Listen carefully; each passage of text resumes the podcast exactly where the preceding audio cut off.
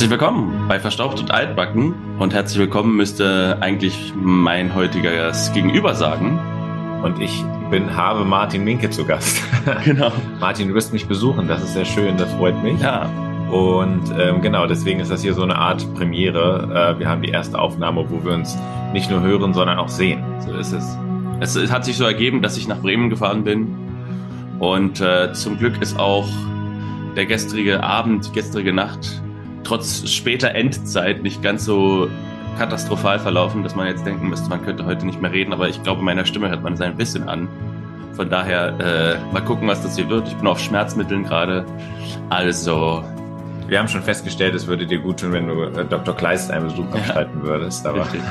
aber es ist ungewohnt, oder? Wenn man sich so äh, dabei jetzt gegenseitig anguckt, wird sich ein bisschen, sich ein bisschen ungewohnt an. Ja, das stimmt. Ja. Aber ähm, eigentlich ist das ja, habe ich eben schon festgestellt, du hast ja ein sehr schönes professionelles Mikrofon, das, deswegen ist es so ein bisschen diese Live-Radio-Atmosphäre. Ähm, gefällt mir sehr gut. Gut. Wir sprechen heute über Folge 107. Diese Folge heißt Umwege der Liebe. Die könnte man im Grunde auf uns auch anwenden, denn ich habe gestern ja sieben Stunden gebraucht von Berlin nach Bremen, etwa eine Fahrt, die sonst fünf braucht. Also ich bin auch Umwege der Liebe gefahren, um hier zu kommen. Von mir aus kannst du das gerne öfter machen. Ich wünsche dir einfach pünktlichere Züge. In dieser Folge, ähm, ja, oder ich würde sagen, wir steigen einfach ein. Wir haben ja keine Zeit. Wir haben doch keine Zeit, genau. In der ersten Folge, in der ersten Szene sehen wir Marlene und Christian im Boot kuscheln, in dem Boot von Verena. Und äh, Marlene sagt, ich werde immer an diese Nacht denken und an dich, wenn ich den großen Wagen sehe. Also denke ich immer, sie sind spät dran und rudern los. Wir sind danach in der Stadt und ähm, Lisa und Christian treffen sich zufällig beim Nachhausekommen. Und äh, Lisa behauptet, sie war bei Sarah, die Liebeskummer hat die ganze Nacht äh, und dass sie die ganze Nacht geredet hätten. Und Christian merkt aber, das kann nicht so richtig stimmen, denn Sarah wohnt eigentlich ganz woanders. Und Lisa fragt Christian wiederum, wo er eigentlich war. Und Christian lügt genauso, dass er bei einer Patientin war mit einem Asthmaanfall. Und äh, ganz lustig, weil Lisa fragt, wie geht's ihr? Hast du ihr geholfen? Und Christian denkt natürlich an Marlene und hat so ein ganz interessantes, natürlich habe ich ihr geholfen. Also da läuft sich vorbei. er war sogar mit der, mit der Patientin sozusagen ähm, äh, dann noch morgens äh, rudern. Also genau. er hat sich wirklich vollumfassend um sie ja. gekümmert. Aber schon, schon krass, dass es anscheinend nichts Ungewöhnliches ist, dass er mal, also dass er das als Notlüge anwenden kann. Ich glaube, die meisten Ärzte, wenn die jetzt sagen würden, ich war heute Nacht bei einer Patientin, äh, ja. wobei ganz gelungen ist es ja vielleicht auch nicht, wenn man so will, war es sozusagen seine, sein Privatpatientin. Das ist auf, ist auf jeden Fall die äh, Ausrede, die er quasi immer verwenden kann, weil er wirklich sehr oft bei Patienten ist. Das stimmt das stimmt. Lisa hat um sieben Bio mit Marlene als Lehrerin und sie meint, wenn man da nicht pünktlich kommt, diese Frau hat einfach kein Herz. Daran merkt man, dass sie sozusagen, er weiß, also alle spüren, sie ist schon auf der, sie macht es eigentlich ganz geschickt, sie spielt so ein bisschen äh, mit seiner Lüge, ja. weil sie ahnt natürlich, was dahinter steckt. Eine ganz kurze Szene sehen wir, wie Marlene duscht und ein Herz in die Duschwand malt, so in diesen Dunst. Und dann sind wir vor der Praxis und Nina trifft einen Patienten, der ein Rezept abholen will und ein Medikament und der hat Magenprobleme. Der will nur sein Medikament und wieder von seiner Diät runterkommen, weil der will unbedingt wieder Fleisch essen, wieder Bratwürste und Eisbeinen und so weiter. Und äh, Nina meint aber, ohne dass der Doktor mal ihn anguckt, geht das nicht. Ähm, das ist dann später eine wichtige Figur. Ich glaube, an der Stelle lohnt es sich jetzt noch nicht so sehr darüber jetzt kurz zu reden. Wir sind dann in Kleists Küche und äh, Pibi zieht ein knitterndes Hemd an, also ein Hemd, was noch nicht gebügelt ist. Johannes wird es lieber bügeln. Und dieser ist irgendwie in Trance, starrt so vor sich hin. Und ähm, irgendwie kommst du auf das Thema, dass sie zu viel liest oder so. Und ein, ein, ein interessanter Satz von Christian sagt, äh, ist, ich finde auch, dass du zu viel liest, du solltest mehr schlafen. Also ich glaube, umgekehrt ist der Satz von Eltern öfter gefallen. Ja, stimmt, relativ ungewöhnlich. Du solltest, ähm. du, du, schläfst den ganzen Tag nur, liegst nur da oder so, du solltest auch mal was lesen. So. Mhm. Das ist wahr. D ähm, dadurch, dass Lisa ja irgendwie, irgendwie ist ja klar, es passiert was mit Lisa, war dir zu dem Zeitpunkt, als, als diese ersten Szenen kamen, klar, ähm, weil ich habe noch so ein bisschen innerlich Es gibt später die Auflösung, können wir vorwegnehmen, aber, ich habe nicht genau im Kopf gehabt, was da jetzt eigentlich passiert. Ja, ich hatte schon eine Vermutung, dass es irgendwas mit Gregor ist, aber ich habe jetzt nicht so konkret mir Gedanken gemacht, was es sein könnte. Okay. Äh, dann sehen wir kurz Ellie, das kleine Mädchen, was in der letzten Folge einen Diabetesanfall in der Höhle hatte. Und das sitzt mit einem anderen Mädchen auf dem Schulhof. Und irgendwoher hat sie ein Foto von Peewee bekommen und himmelt dieses Foto an und schwärmt von seinem Mut in der Höhle. Als Peewee aber vorbeikommt und äh, sie ihn ansprechen will, da ignoriert er sie und will gar nichts mit ihm zu tun haben.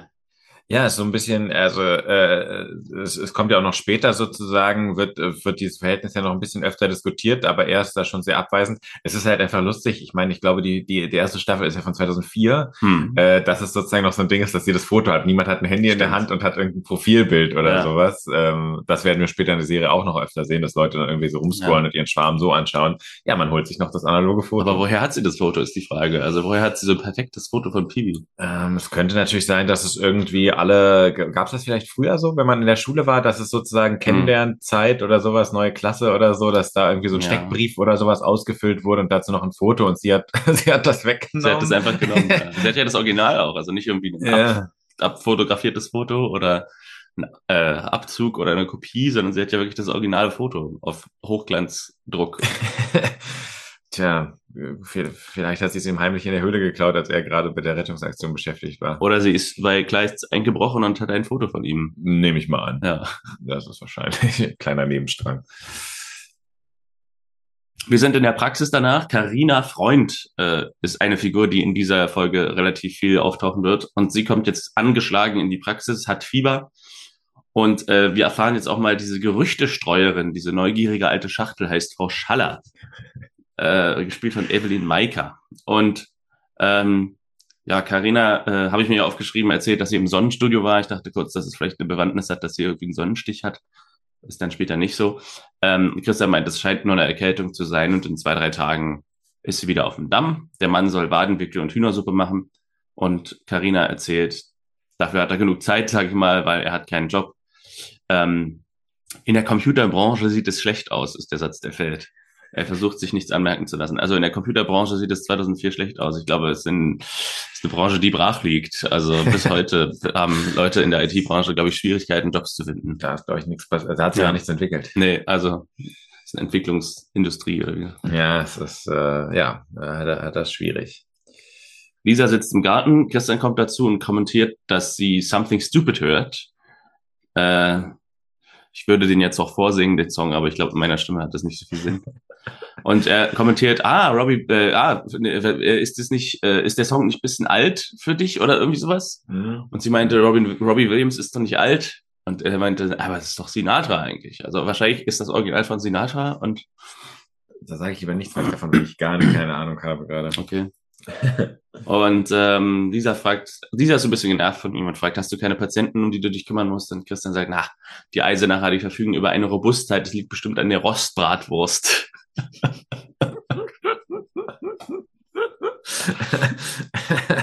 ja, ich meine, den Eindruck hat, er, hat man natürlich nicht, wenn er selbst nachts sich noch um Asthma-Patienten ja. ähm, kümmern muss, aber interessante Theorie für einen Arzt ja. auf jeden Fall. Essen der Rostbratwurst. Ja, genau.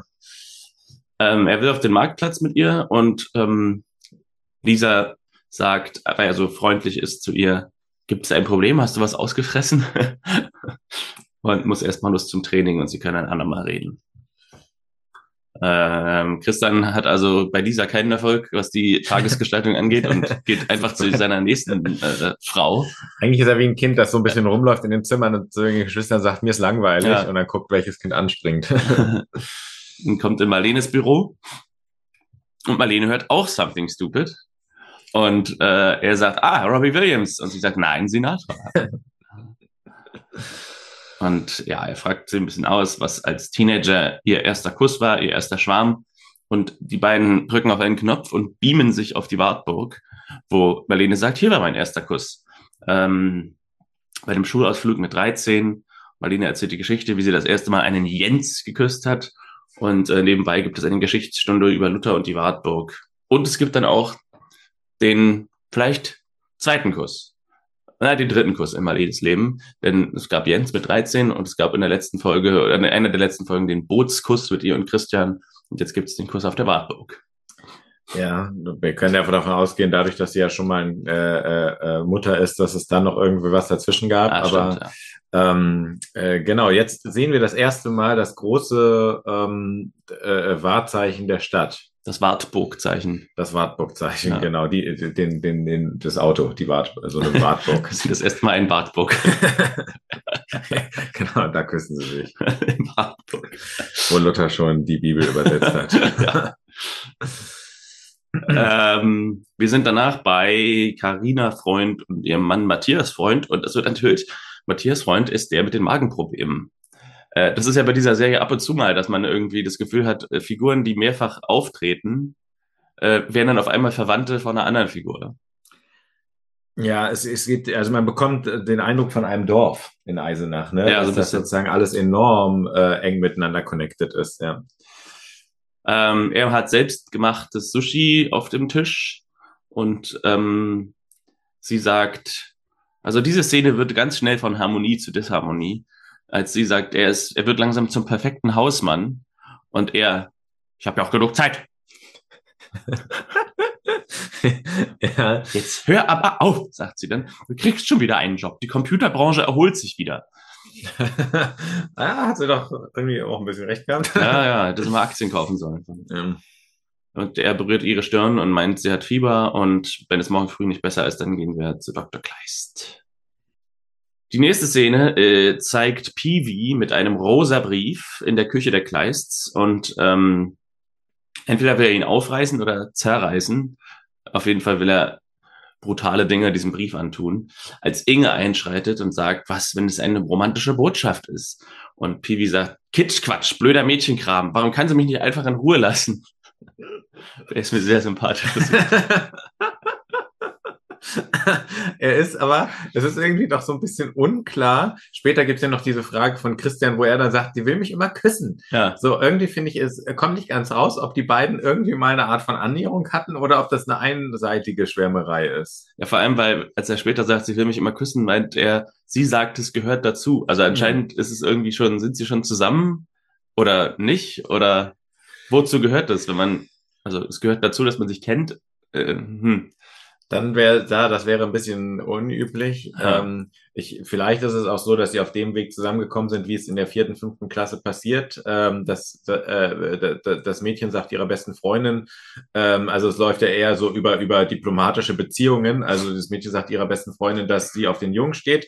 Das, die beste Freundin sagt dem besten Freund von dem Jungen und der wiederum teilt dem Jungen mit. Dann gibt es die Rückpost sozusagen. Äh, also, dass er sie auch toll findet und dann sind sie zusammen. Das ist aber mehr durch einen äußeren Akt passiert, sozusagen. Verstehst okay, du, durch Kommunikation ja. als durch direkte. Kann ich leider nichts drüber sagen. Ich war nie Viertklässler, hast du. okay, hast du äh, Übersprung. Ich war dreimal Viertklässler. Ah, okay.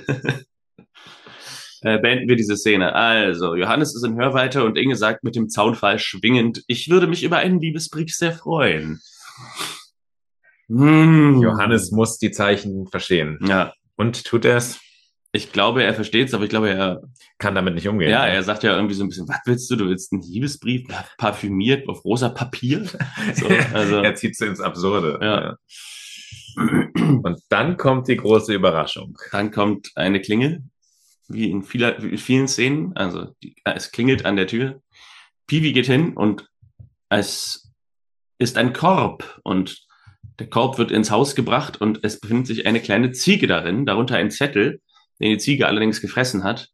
Und Inge voller Tatendrang sagt, mmm, lecker, Ziege gab es hier schon länger nicht. Und Pibi ist aber dagegen, dass sie gegessen wird.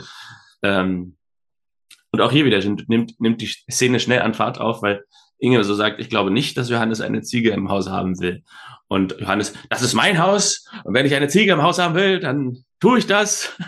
Das ist auch lustig, weil auch diese Szene ähm, äh, irgendwie, die, die, da ist der Johannes so ein bisschen auf eine Art aggressiv, wie es eigentlich so der Gesamtdynamik sehr ungut tut. Ich finde es insofern ganz lustig, die Szene, dass ähm, äh, ich sag mal, wenn man, wenn man wollte, könnte man hier äh, das Profil von Inge stark schärfen, weil ähm, sie da ja was Ambivalentes bekommt. Eigentlich ist ja so, dass die, die gute Seele, also bislang ist ja auch so ein bisschen die gute Seele der, der, der, Gemeinschaft. Ja. Und ähm, eigentlich wäre sie dann natürlich eine, die um das Wohl und Wehe aller Lebewesen äh, äh, besorgt ist und nicht die sofort in dem, in dem Tier ein ähm, äh, ja. äh, äh, äh nur ein Objekt, ein Fleischobjekt sieht. Deswegen ist eigentlich lustig, weil da könnte man eigentlich noch ein bisschen mehr über die Figur erzählen, dass sie, was weiß ich, in, nicht in Armut aufgewachsen ist, aber dass sie sozusagen aus Verhältnissen kommt, wo früher klar war, okay, Tiere, das ist einfach ja. so, wenn du, da hast du Glück, wenn du sie mal hast. Ja. ja. Von daher glaube ich, ähm, äh, könnte man noch mehr erzählen. Ich weiß nicht, ob es ist, ob vielleicht noch mehr vorkommt. Wir fahren vielleicht noch mehr über den Hintergrund von Inge, fände ich eigentlich ganz spannend. Ja. Äh, und Piwi ist genauso schnell wie Inge bei ihrem Urteil, dass sie essen, ist Piwi genauso schnell mit. Sie heißt Carmen. ja, stimmt. Ähm, Marlene und Christian sind an der Wartburg und äh, ich habe ja gesagt, die Folge ist FSK 0 in der letzten Woche. Habe ich gesagt, diese Folge ist FSK 0. Und wir sehen ein richtiges FSK 0 verabreden zum Sex hier in dieser Szene. Weil Christian und Marlene schauen sich an und Christian sagt, und jetzt? Christian sagt, und, und nochmal ein bedeutungsschwangerer Blick und dann Christian, ja? Marlene, ja, komm. Und der Blick fällt auf ein Hotelschild. ja, stimmt. Äh, ist mir gar nicht so davor aufgefallen, aber ja, es wird sozusagen komplett äh, vorabendtauglich erzählt. Genau. Das Lustige ist, äh, ja, also Geld kann da nicht so sehr das große Problem sein, weil ich meine, Hotel auch auf der Wartburg sicherlich nicht das billigste. Ja. Und ich meine, sie ist doch ihren Sohn erstmal erstmal los von daher sozusagen diese, diese Geschichte mit von wegen, wir verheimlichen es vor der Familie, ja. ähm, äh, dass, dass, dass, dass da was zwischen uns läuft, aber gut, sollen sie ja, machen, wie sie ja, wollen, sollen sie sich ein Hotelzimmer nehmen. Ich meine, die Familie meldet sich ja eh per Telefon. Ja. Es ist wirklich wie, also du sagst du Vorabend, ich habe an so 50, 50er Jahre Film aus Hollywood gedacht, die so ähm, nicht viel zeigen durften, wo man dann irgendwie als die beiden Figuren am Ende sich küssen, dann schnell äh, zeigt, wie der Zug in einen Tunnel fährt oder so, dass man sozusagen um die Zensoren herumkommt mhm. weil man nicht wirklich was zeigen durfte. Okay. Ähm, ja, die nächste Szene ist kurz, wie Karina äh, fiebrig zu Hause schläft. Und ähm, dann sind wir wieder bei Christian und Marlene, die Wein zusammen trinken. Christian sagt, äh, er hat, es sind keine Kinder da, kein Job und keine Schule. Und Christian fühlt sich wie 18, sagt er. Doch dann ruft Piwi an auf dem Handy und Christian sagt, er ist auf einer Exkursion mit der Ärztekammer und kann nicht weg, also er kommt nicht nach Hause. Äh, Marlene und er spielen so ein bisschen Theater, also Marlene spielt dann auch mit und sagt, Dr. Kleist, ich brauche Sie ganz dringend, ähm, um Piwi abzuwimmeln. Und äh, Hotel äh, und im Hotel kommt dann irgendwann die, ich weiß nicht, wie man das nennt, so die die, die Hotelfachfrau oder so oder irgendeine Art von Hotelangestellte. Ja. ja und sagt, Entschuldigung, ich wollte nur sagen, Ihr Zimmer wäre jetzt fertig. ja. Äh, und Christian ähm, hadert so ein bisschen mit sich selbst, dass er Pibi vielleicht nicht so abwimmeln sollte. Und ähm, Marlene bekräftigt ihn, ja, du solltest dir seine Überraschung ansehen. Und Pibi hat gesagt, er hat eine Überraschung, meint damit wahrscheinlich die Ziege. Äh, und auch hier wieder eine schöne Andeutung äh, an, wenn man das im Sex-Kontext sieht. Wenn Christian sagt, als Marlene sagt, dass er vielleicht doch lieber nach Hause gehen sollte, sagt Christian, ich hatte mich schon so gefreut. Ich kann an nichts anderes mehr denken. Also ja, und dann, dann sagt sie aber was, oder? Sie sagt doch dann. Dann lässt du dein Handy an. Ja, ja, genau. Also ja. irgendwie, es schwingt dann. Ja. Diese, diese Folge fällt mir gerade so auf, voll sozusagen von, äh, von dem Wechsel von Harmonie zu Disharmonie. Ja. Äh, ich habe meine Frage, die sich da bei mir entwickelt hat, im, äh, ähm, als jemand, der selber mehr mit Filmschaffenden zu tun hat und auch selber in der Branche tätig ist. Diese, dieser Klassiker, dieses ähm, äh, äh, zwei, die sich küssen wollen und unmittelbar bevor es zum Kuss kommt, ja. gibt es diese Unterbrechung. Almost Kiss. Ah, okay, genau, ja.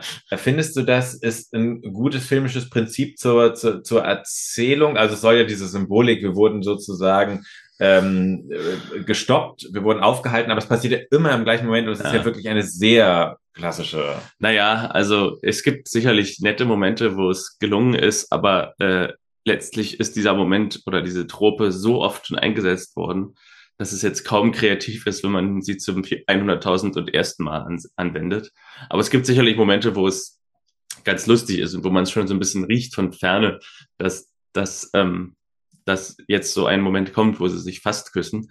Aber äh, wenn es jetzt jemand als echtes, ernst gemeintes äh, filmisches Mittel einsetzt, verdrehe ich immer eher die Augen heutzutage, weil es ist ja wirklich jetzt, ich weiß nicht, wie lange, wie oft wir das jetzt gesehen haben in allen Filmen dieser Welt. Also es kommt regelmäßig vor, allein schon in dieser, wir wollen nicht zu, zu viel vorwegnehmen, aber allein schon hier kommt Ja, allein schon am Ende dieses Podcasts dazu kommen, dass wir hier.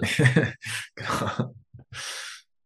Christian kommt also nach Hause und äh, die Überraschung ist die Ziege und er erkundigt sich nach äh, Ellie und ähm, wie es mit, äh, was zwischen Ellie und Peewee läuft und da kommt dieses Gespräch. Peewee sagt, sie will mich mal küssen, aber das ist eklig und Ellie meint, das gehört dazu. Da haben wir ja schon drüber gesprochen. Am nächsten Tag trifft Matthias Christian auf der Straße. Also Matthias ist der junge Herr aus der Computerbranche, aus der schwer angeschlagenen Computerbranche mit seinen Magenproblemen. Und er äußert die Sorge, dass es keine Erkältung ist mit Carina und dass Christian mal vorbeischauen soll. Währenddessen sind Johannes und Inge auf dem Markt, reden über die Ziege.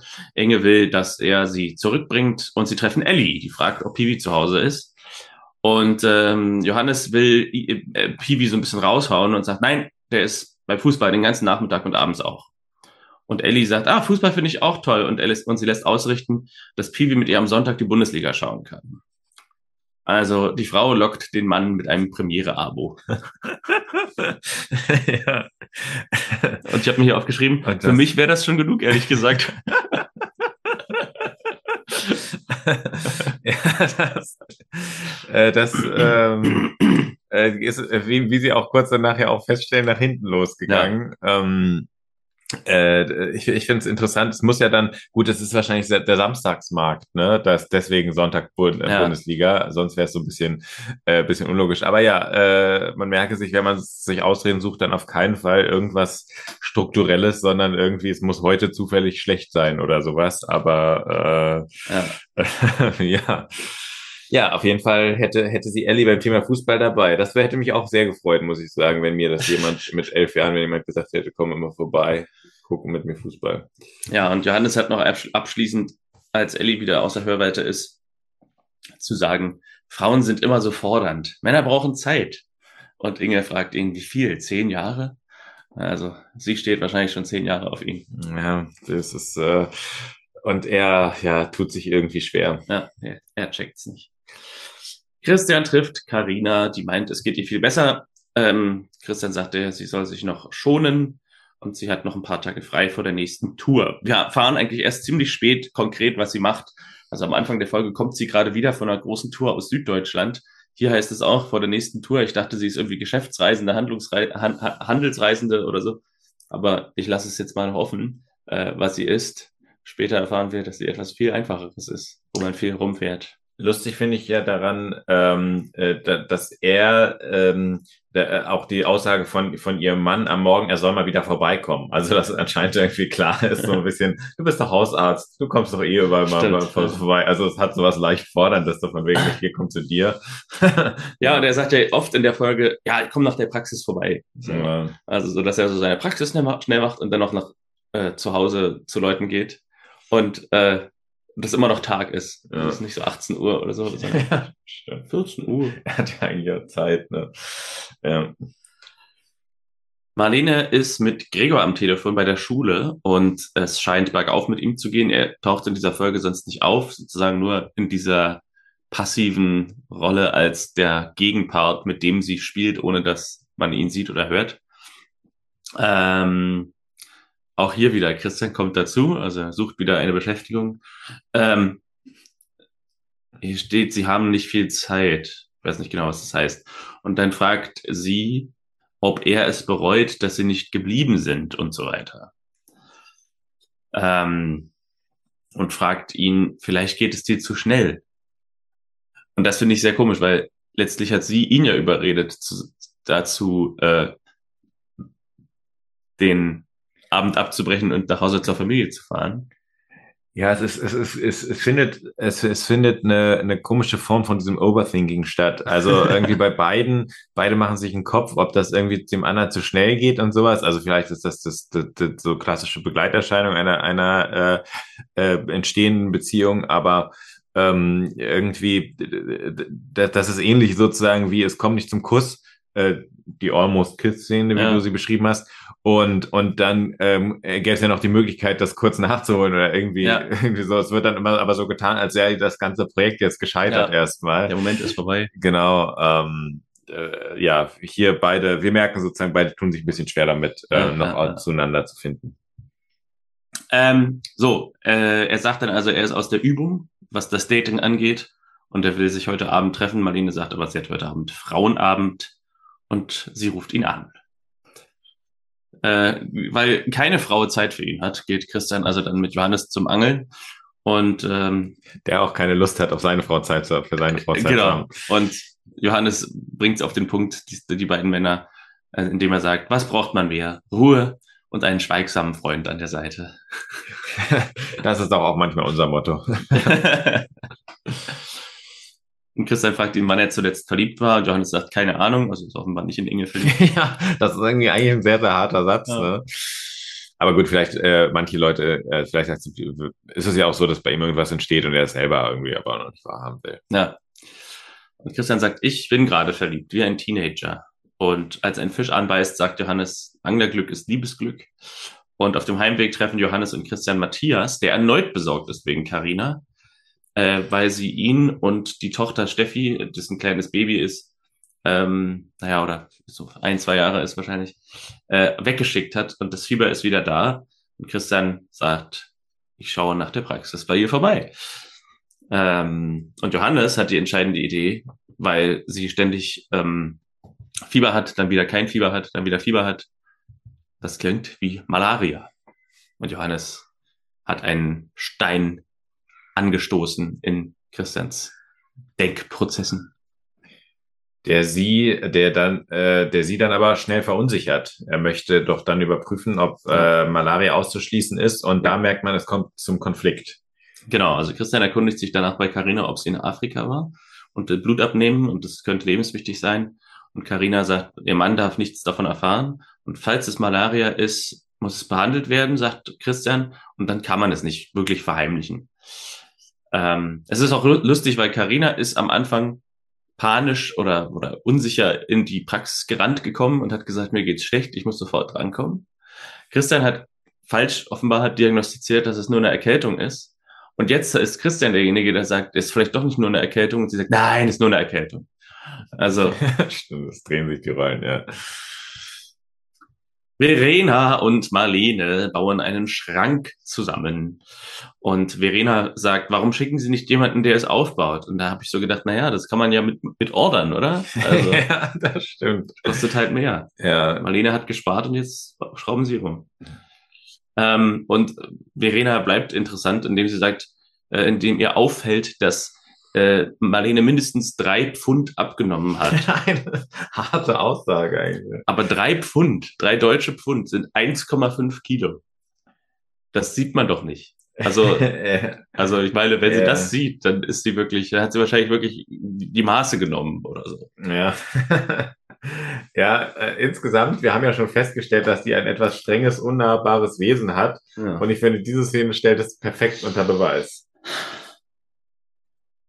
Also sie sagt ja nur noch so irgendwie von wegen, du erzählst mir jetzt davon oder irgendwie sowas. Ja, also sie reagiert ja so ein bisschen ausweichend und ach, sie sagt ja, glaube ich, dann, und das finde ich, glaube ich, ähm, äh, da, kommt noch in die spätere Kategorie, aber da fällt mein, mein Dahlmann-Satz. Ah, okay.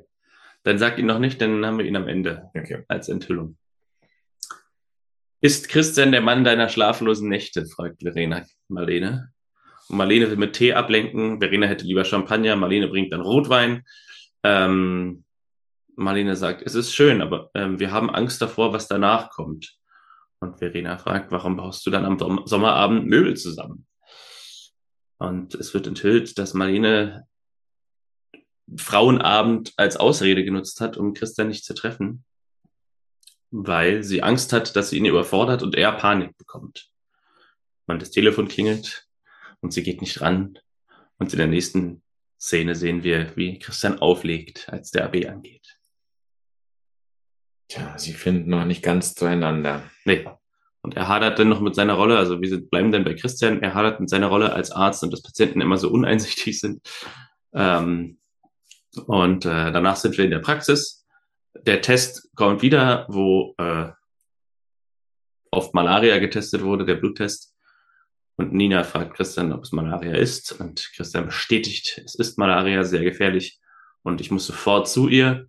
Nina soll bei ihr anrufen und ihn ankündigen, aber sie ist abgefahren, erzählt ihr Mann. Sie ist kurzfristig eingesprungen für, eine, für einen Kollegen. Und ähm, sie müssen sie finden.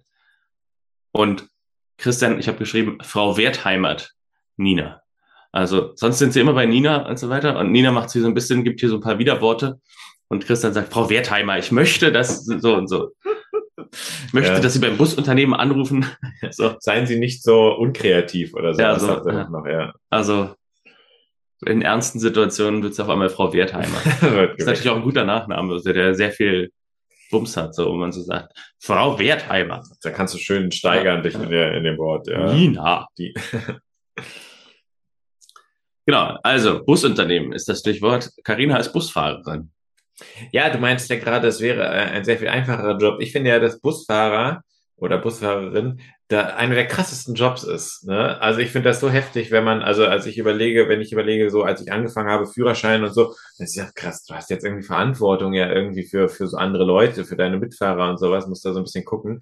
Und ich finde so bei Busfahrern, das ist ja wirklich so Akrobatik manchmal auf Rädern, also gerade wenn man sich in Berlin anguckt, dieses ständige sich wieder in die Spur reinbringen und sowas und äh, auf Gäste aufpassen. Und da sind ja, das Lustige finde ich auch, dass es ein Riesending ist mit, äh, niemand würde ja darüber diskutieren, ob du im Auto stehen kannst. Es muss angeschnallt sein, aber im Bus können die Leute dann bei 70, 80, manche Busse fahren ja sogar noch über Autobahnen kurzzeitig ja. und da wird gestanden. Also irgendwie, die müssen schon echt auf eine Menge immer aufpassen und ich habe da immer heiden Respekt davor, aber sie ist ja ein bisschen verantwortungslos.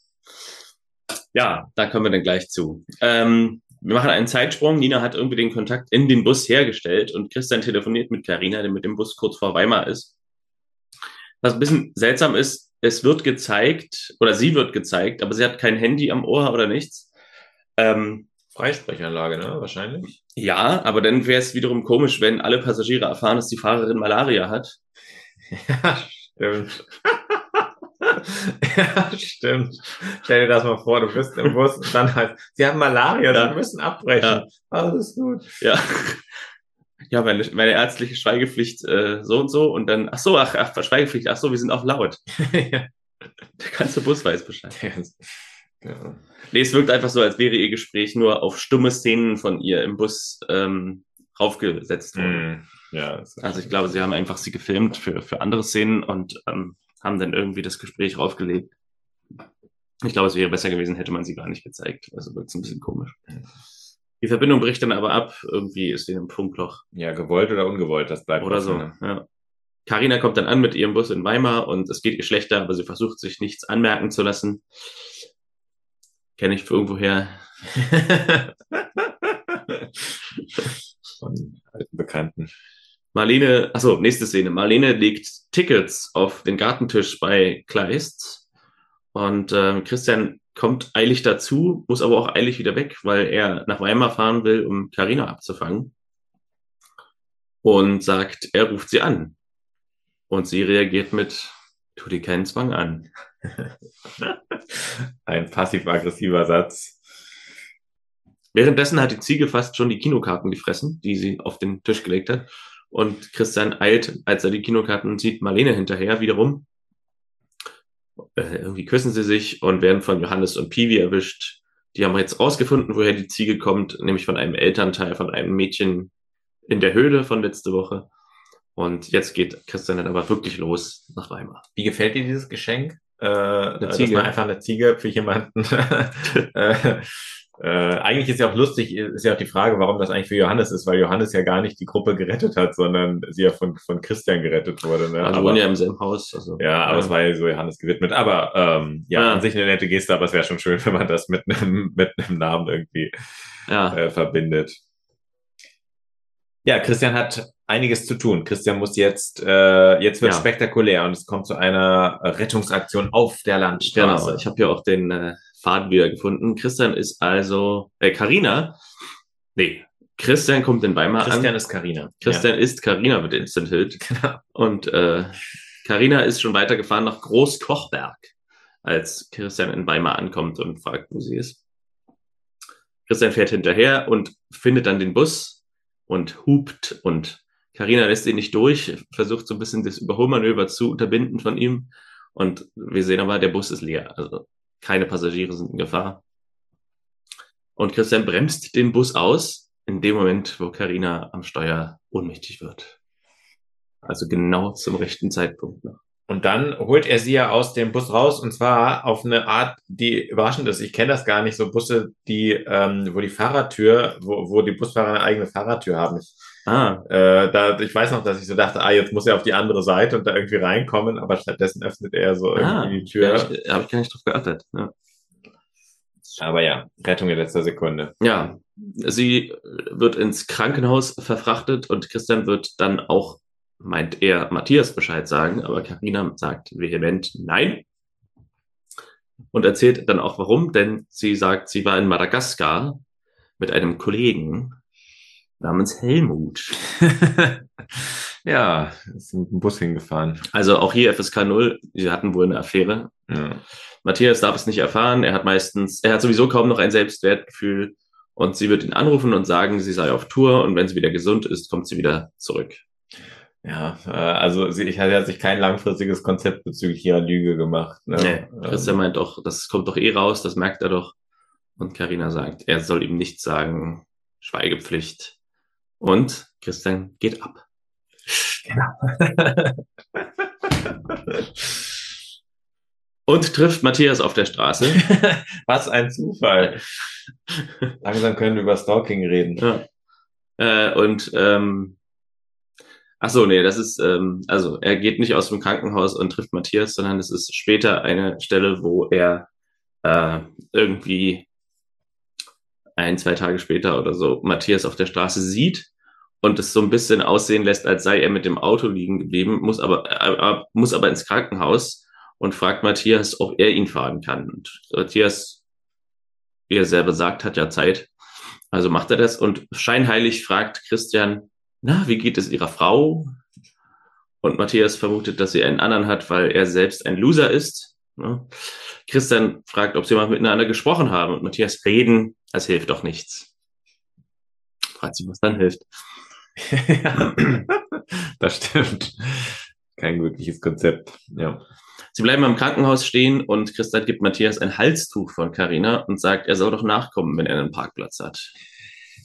Ja, spannende Frage, ob das jetzt schon eine, ein Verstoß gegen äh, die ärztliche Schweigepflicht ist, weil äh, es geht ja auch nicht, dass man das sozusagen den, den Zweck der Regelung unterbindet, indem ja. man sozusagen einfach so Hänsel und Gretel mäßig äh, Hinweise äh, legt.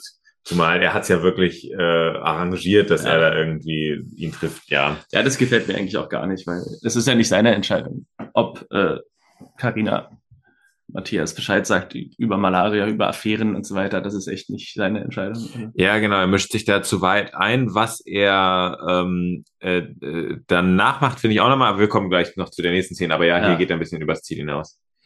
Christian geht also in Karinas Krankenzimmer und äh, enthüllt, dass Matthias glaubt, dass Karina ihn verlassen will und meint, er kommt jetzt nicht mehr zu Besuch. Medizinisch hat er alles getan. Sie hat seine Schweigepflicht missbraucht und was die Ehe angeht, weiß sie selbst, was zu tun ist. Christian geht ab und Matthias tritt auf ähm, und sie sagt, ich wollte dir nicht wehtun, wir hätten schon längst reden sollen. Ja, dieser Satz sozusagen, dass er dann die weitere Behandlung ablehnt und so, das also, ist auch ein bisschen, da setzt er sich ein bisschen zu sehr ein. Man würde wahrscheinlich sagen, da einfach Distanz halten und, und sagen, ich, du tust das, was zu tun ist ähm, also sie behandeln und, und, und, und der Rest kann dir auch ein bisschen egal sein, ob sie, vielleicht geht er auch fremd oder so. Das ist dann Sache für einen Paartherapeuten, wenn es soweit ist. Aber äh, sozusagen der Satz ist ein bisschen konsequenter, wenn man sagt, okay, ich kann das moralisch nicht mit mir vereinbaren, deswegen ähm, äh, möchte ich sie nicht weiter behandeln, aber das davor ist auf jeden ja. Fall soweit. Ja. Ähm, Christian kommt zu Marlene mit einer Flasche Wein äh, und sieht aber dann Lisa, wie sie als Beifahrerin in einem Auto vorbeifährt. Äh, und der Mann, äh, der Fahrer ist ein älterer Mann. Also man könnte denken, sie geht anschaffen. Ja, es ist aber wirklich eine etwas seltsame. Ich habe erst mich auch kurz total erschrocken, ja. dass sie da bei so einem älteren Mann da einfach ja. mit ist. Und ich, also ich war ein bisschen, hatte ein Brett vorm Kopf und habe das nicht gecheckt mit mit mit mit Gregor und dass sie sich da irgendwie, äh, dass sie da rumtrampt. Ja. Aber ja, irgendwie äh, äh hatte die Szene was Gruseliges, fast schon wieder so ein alter Anzugträger sie da drin hat.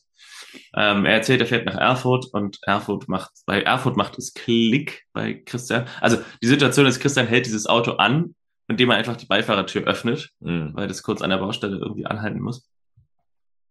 Und ähm, er fährt nach Erfurt, sagt der Fahrer, und Christian macht, äh, also, ja, schließt sofort, sie besucht Gregor. Und ähm, sie muss dann aussteigen und fragt, äh, also er fragt sie, seit wann das geht, und sie sagt, seit er in der Klinik war oder seit er in der Klinik ist. Was hast du dagegen? Gregor braucht einen Freund. Und Christian fragt, warum ausgerechnet du? Ähm, Lisa fragt, ist Gregor kein Umgang für mich? Und äh, Christian argumentiert mit seinen Problemen und seinem Umfeld. Und Lisa hat aber keine Lust, sich das anzuhören. Und Marlene joggt auf einmal vorbei. Eben wollten sie noch Wein trinken und auf einmal joggt sie vorbei. und winkt ihm so zu, ja. als wäre er ein entfernter Bekannter, ja. ein, ein, guter Nachbar. Ja. Ähm, wir haben es halt mit der Konstellation zu tun, ähm, dass, dass, dass jetzt alle drei ähm, Kleists, also alle drei aus dem engeren Zirkel, ähm, nee, sogar alle komplett äh, einen sehr offenen Beziehungsstatus haben. Also bei Christians unklar, was sich entwickelt, bei Peewee, der will nicht geküsst werden. ähm, bei ihr ist auch irgendwie nicht ganz klar, was mit dem Gregor. Also klar, sie ist irgendwie in Gedanken, so hängt sie voll an ihm, aber ob da jetzt was entsteht oder passiert ist, keine Ahnung. Und dann bei Johannes und Inge auch. Also alles ist offen. Ja, stimmt. Und das ist ja so ein bisschen, da gibt's dann auch die, die Zusammenfassung, bietet ja Inge in der nächsten Szene auch. Ah, äh, mal gucken, ob ich das notiert habe. Äh, aber äh, Lisa kommt nach Hause. Inge hat gekocht, aber Lisa hat keinen Hunger. Und ähm, Christian kommt hinterher. Äh, Lisa sagt, sie ist fast 17, sie weiß, was sie tut. Und äh, Christian sagt, naja, also Trampen ist eine blöde Idee, du weißt ja, wie gefährlich das ist. Hm. Äh, und Lisa meint, sie will, äh, er will doch nur nicht, dass sie mit Gregor zusammen ist. Und Christian fasst es zusammen, indem er sagt, er ist drogensüchtig und hat ein Verfahren am Hals. Er braucht professionelle Hilfe und keine schwärmerische 16-Jährige.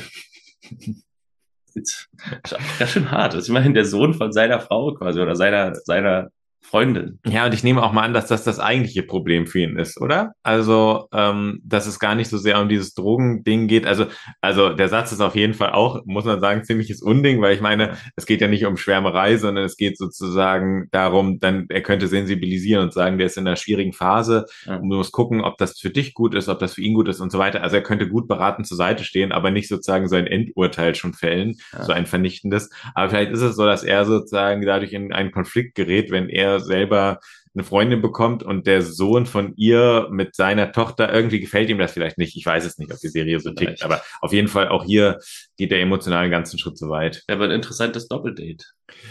Ja, das stimmt. Ich meine, es erinnert mich, ich gucke gerade äh, äh, Sex Education auf, auf Netflix, da gibt es genau das, äh, dass äh, Mutter einen neuen Freund hat und der, der Sohn mit der Tochter, ähm, okay. also sozusagen, da gibt es genau diese gleiche Konstellation ja. und führt auch zu einigen Verwerfungen. Ich glaube auch, dass das ziemlich tricky ist, ja. weil das ja auch dann irgendwie so Stiefgeschwister werden könnten, aber ähm, ja. ähm, ja, wir, wir, wir schauen mal, wie da, da bin ich ganz, äh, durchaus gespannt, ob das, ob, ob, ob die äh, Tochter Kleist oder der Vater Kleist sich da so ein bisschen mehr durchsetzt, ja. weil der Konflikt wird ja nicht gelöst. Ja. Inge will eine Unterschrift dann für, also ist dieselbe Szene für eine Erlaubnis äh, für Piwi, dass er mit der Klasse nach äh, zur Ostsee fährt als Klassenfahrt. Und Christian sagt, ich sollte selbst gleich mitfahren. Und Inge haut ihm eine runter. ja, verbal haut sie ihm eine runter. Ja als sie sagt, das ist es, was euch Männern immer einfällt, weglaufen. Und unterm Strich sagt sie dann, ihr habt es nicht leicht mit uns, aber wir auch nicht mit euch. Was meinte ich jetzt sozusagen? Damit will sie die Zusammenfassung liefern, von wegen irgendwie äh, gibt's da Probleme ja. zueinander zu finden, aber natürlich ist der Satz eigentlich auch ein bisschen absurd. Ähm, Genau, Marlene sitzt abends auf der Terrasse, Christian ruft an und sie sagt, klar weiß ich, wo das ist. Und wir schneiden auf die Wartburg nachts. Es gibt eine sehr, sehr gruselige Einstellung von ihm. Wenn du das äh, Handy da hast, kannst du dich da nochmal angucken, wo er so gefilmt wird mit Mondschein, das auf sein Gesicht fällt aus dem Fenster und er so grinsend und so wie so ein Massenmörder jetzt äh, beleuchtet ist. Ich schaue es mir gleich mal an, okay. Ähm, und ähm, ja, äh, hast du Ich schaue gerade mal, sie, sie bekommt hier gerade den Anruf. Äh, ja, genau, das ist Marlene mit dem, mit dem Weinglas. Großartig, großartiger Podcast, und beide so, mm ja, ich gucke, ja, ja, guck ja, mal hier. Das ist so ein bisschen wie kommentieren von, als ob man. Ja, jetzt kommt's gleich. Jetzt sehen wir die Wartburg und jetzt fällt das, jetzt geht die Kamera so rüber vom Fenster und jetzt kommt er gleich in die, warte mal, da ist es noch, hier. Ja, stimmt, stimmt. Das ist der Massenmörder eigentlich, ja. Das ist der Killerblick. Und äh, ja, sie küssen sich und die Bluse öffnet sich und er trägt sie aufs Bett, macht das Handy aus und Marlene sagt, ich habe gedacht, das kriegen wir nie hin. Und bevor es FSK 6 wird, in dieser Folge sehen wir den Abspann. Liebe auf Umwegen heißt die Folge, ne? Äh, Umwege der Liebe. Umwege der Liebe. So, ähm, ja, äh, es hat lange gedauert, aber ja, es ja. kommt zum Kleist-typischen Happy End. Hast du denn einen Dahlmann-Satz? Wo sind wir denn eigentlich hier? Warum, äh, was darf man überhaupt noch in Deutschland sagen? Also mein Dahlmann, äh, man könnte Christian Dahlmann äh, den Dahlmann geben für seine ständigen Eingriffe in die Ehe von, äh, wie heißen sie, Karina und Matthias, aber auch für seine ähm, unfaire Kritik an Gregor. Mhm. Aber ich gebe Inge den Dahlmann für, für ihren Satz, äh, das ist, was euch Männern immer einfällt, weglaufen.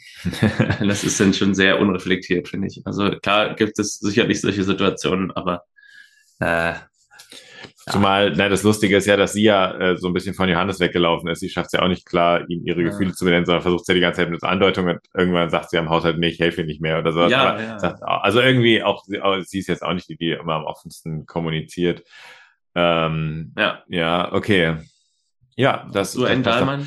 Ja, und zwar äh, diesen Satz finde ich ganz schrecklich von der, also äh, wir, äh, wir, wir, wir ehren ja quasi nochmal Sätze, die entweder kurios, absurd sind oder die verwerflich sind. Und meiner ist verwerflich, der von der Freundin von Marlene zu Marlene. Ja. Als sie sagt, es ist nicht verwerflich, wenn man irgendwie mit dem Mann oder sowas das nicht hat. Äh, es ist, äh, oder es ist eine Schande, eine Schande, genau. Und dann sagt sie, es ist aber eine Schande, wenn man der besten Freundin nichts davon erzählt. Aha. Und diese Art von Unterdruck setzen, ja. also eine gute Freundin macht das Angebot und sagt, hey, ich sehe, dass dich was ähm, bekümmert oder dass du mit was beschäftigt bist und nur, dass du es weißt, wenn du möchtest, dann kannst du mir davon erzählen. Ja. Aber wenn ich jetzt sage, Martin, es ist eine Schande, dass du mir nicht davon erzählst, also ist doch furchtbar. also was soll das? das Bei der so letzten Folge auch schon, oder? Ja, sie ja. ist da irgendwie sehr ja. ähm, äh, äh, fordernd und das finde ich irgendwie nicht ganz richtig. Ja, ja. Generell bei dieser äh, Folge habe ich mir zwei Gedanken gemacht. Also ich, äh, mir gefallen irgendwie so diese Männer-Frauen-Gespräche nicht in dieser Folge. So diese Gespräche, wo ständig so verallgemeinert wird, na, Männer sind so und Frauen sind so. Mhm. Äh, Finde ich einfach irgendwie immer ziemlich mhm. schnell alle über einen Kamm geschert. Ja. Ähm, die Romanze zwischen Marlene und Christian ist mir ein bisschen zu gewollt kompliziert.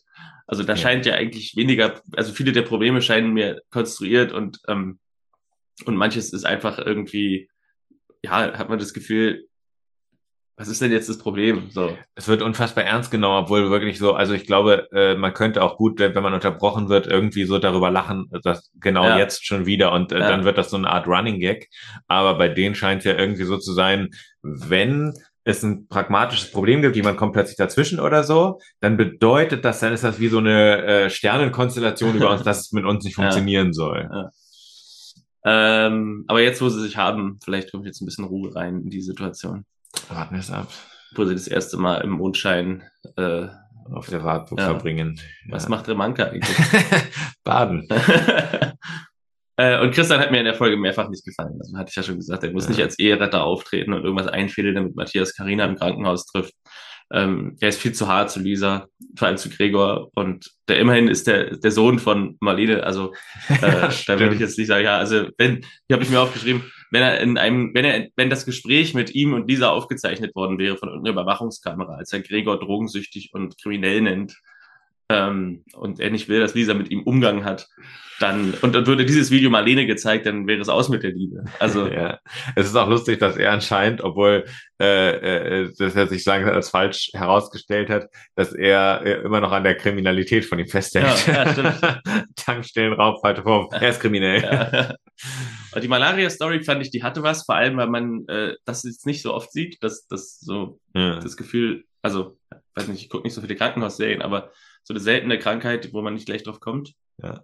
Ähm, Matthias und Karina sind außerdem für Gastfiguren relativ äh, intensiv ausgearbeitet. Also die haben, die, haben beide mehrere Szenen, wo auch nur sie beide auftauchen, mhm. wo sie beide irgendwie miteinander reden und ähm, kriegen vergleichsweise viel Profil, mehr als zum Beispiel jetzt Hartmut in Abschied nehmen. Mhm. Der Vater, der da so todkrank war, der hat zwar seine mhm. Szenen, aber die sind immer mit anderen Figuren zusammen.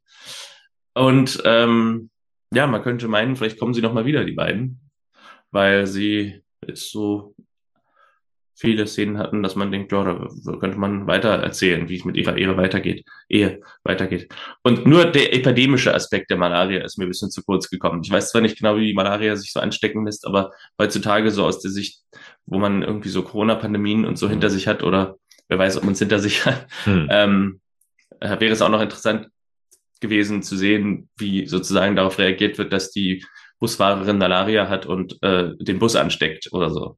Und ah, die ja. Krankheit nach von einmal von einer ja. Stadt zur nächsten äh, fährt. Wir werden aber sehr viele Folgen später durchaus nochmal eine Situation haben, wo sozusagen es eine Art, ich sag mal, Eisenach-Pandemie gibt. Ja. Äh, aber das dauert noch alles ein kleines okay. bisschen. Bis dahin werden wir noch viel erleben.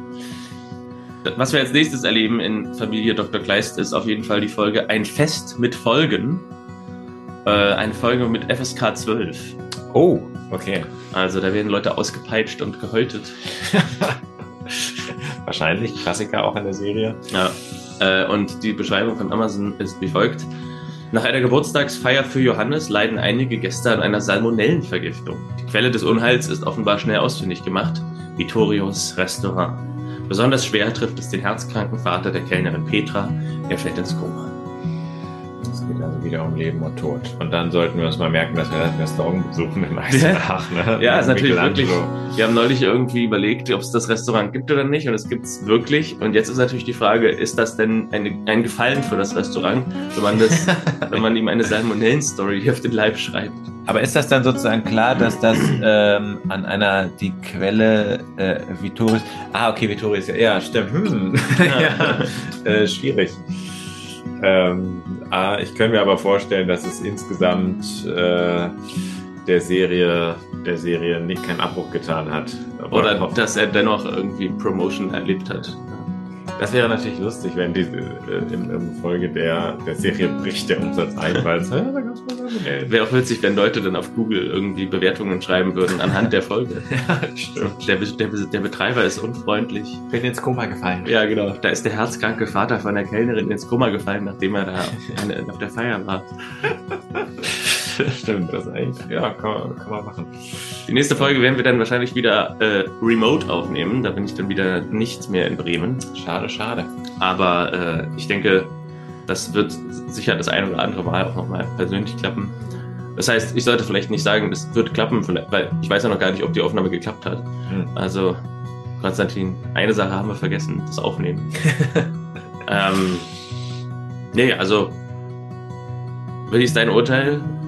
Ich, ich finde es toll, dass ich so ein Mikro vor mir habe und diese Radiosituation wieder so, so ja. ähm, dadurch noch so präsenter ist. Ja, ja. Und es ist schön, äh, wenn du da bist. Deswegen. Ja. Vielleicht bin ich auch mal wieder hier. Immer gerne. In diesem Sinne, äh, ich würde sagen, der König der Abmoderation hat heute Pause. Ich mache einfach mal die letzten Worte. Das war Verstaubt und Altbacken, Folge Nummer 7. Und wir hören uns nächste Woche wieder mit Folge Nummer 8. Ein Fest mit Folgen. Ich denke, das werden wir jetzt auch noch feiern. Ganz genau. Bis dahin, bleibt gesund, macht's gut. Ciao, ciao.